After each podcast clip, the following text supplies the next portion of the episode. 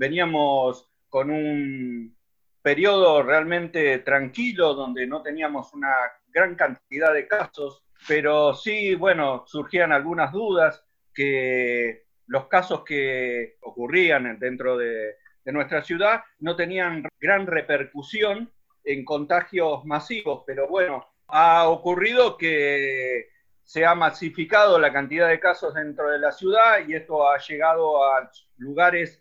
mucho más eh, peligrosos como es eh, planta de, la industria del pescado, donde eso hace peligrar de que el virus llegue a algunos barrios eh, mucho más poblados, donde el control se hace un poquito más preocupante. No, y justamente, Dani, en base a lo que vos decís, también tener en cuenta cosas que ya habíamos hablado antes. Una de ellas es cómo el control sanitario en la ciudad no es del todo eficiente, no solamente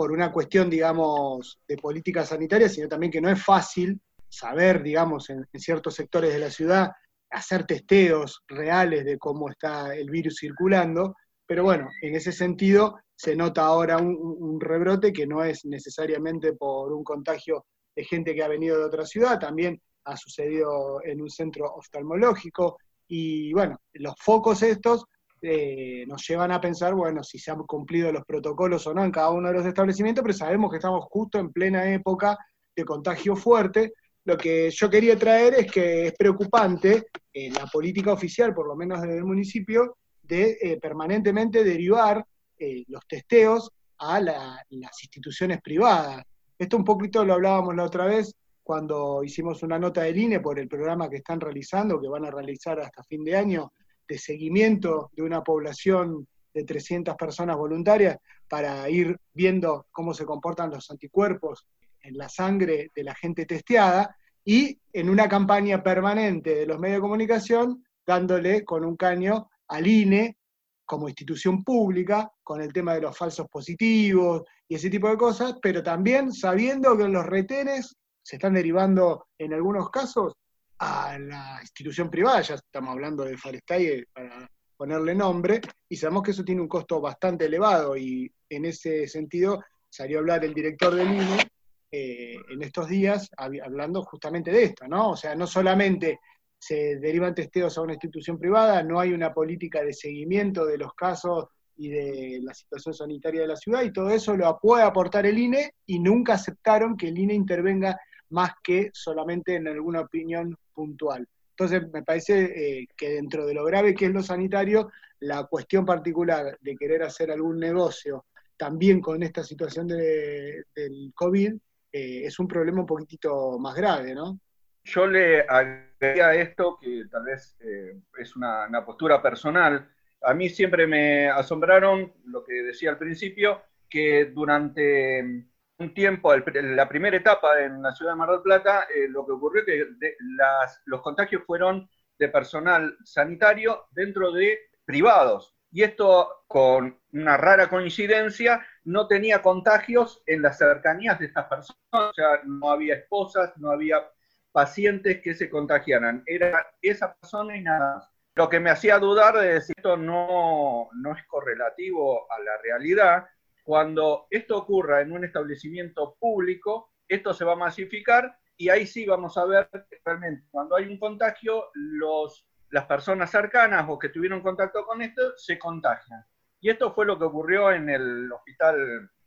que hablamos hace un rato, o también en el hogar de ancianos, sumado a esta política extraña también por parte del municipio de no ir a lo público y que sale mucho más barato, como es al INE, hacer los controles y llevarlo a un establecimiento privado donde cobran 30 dólares cada hisopado.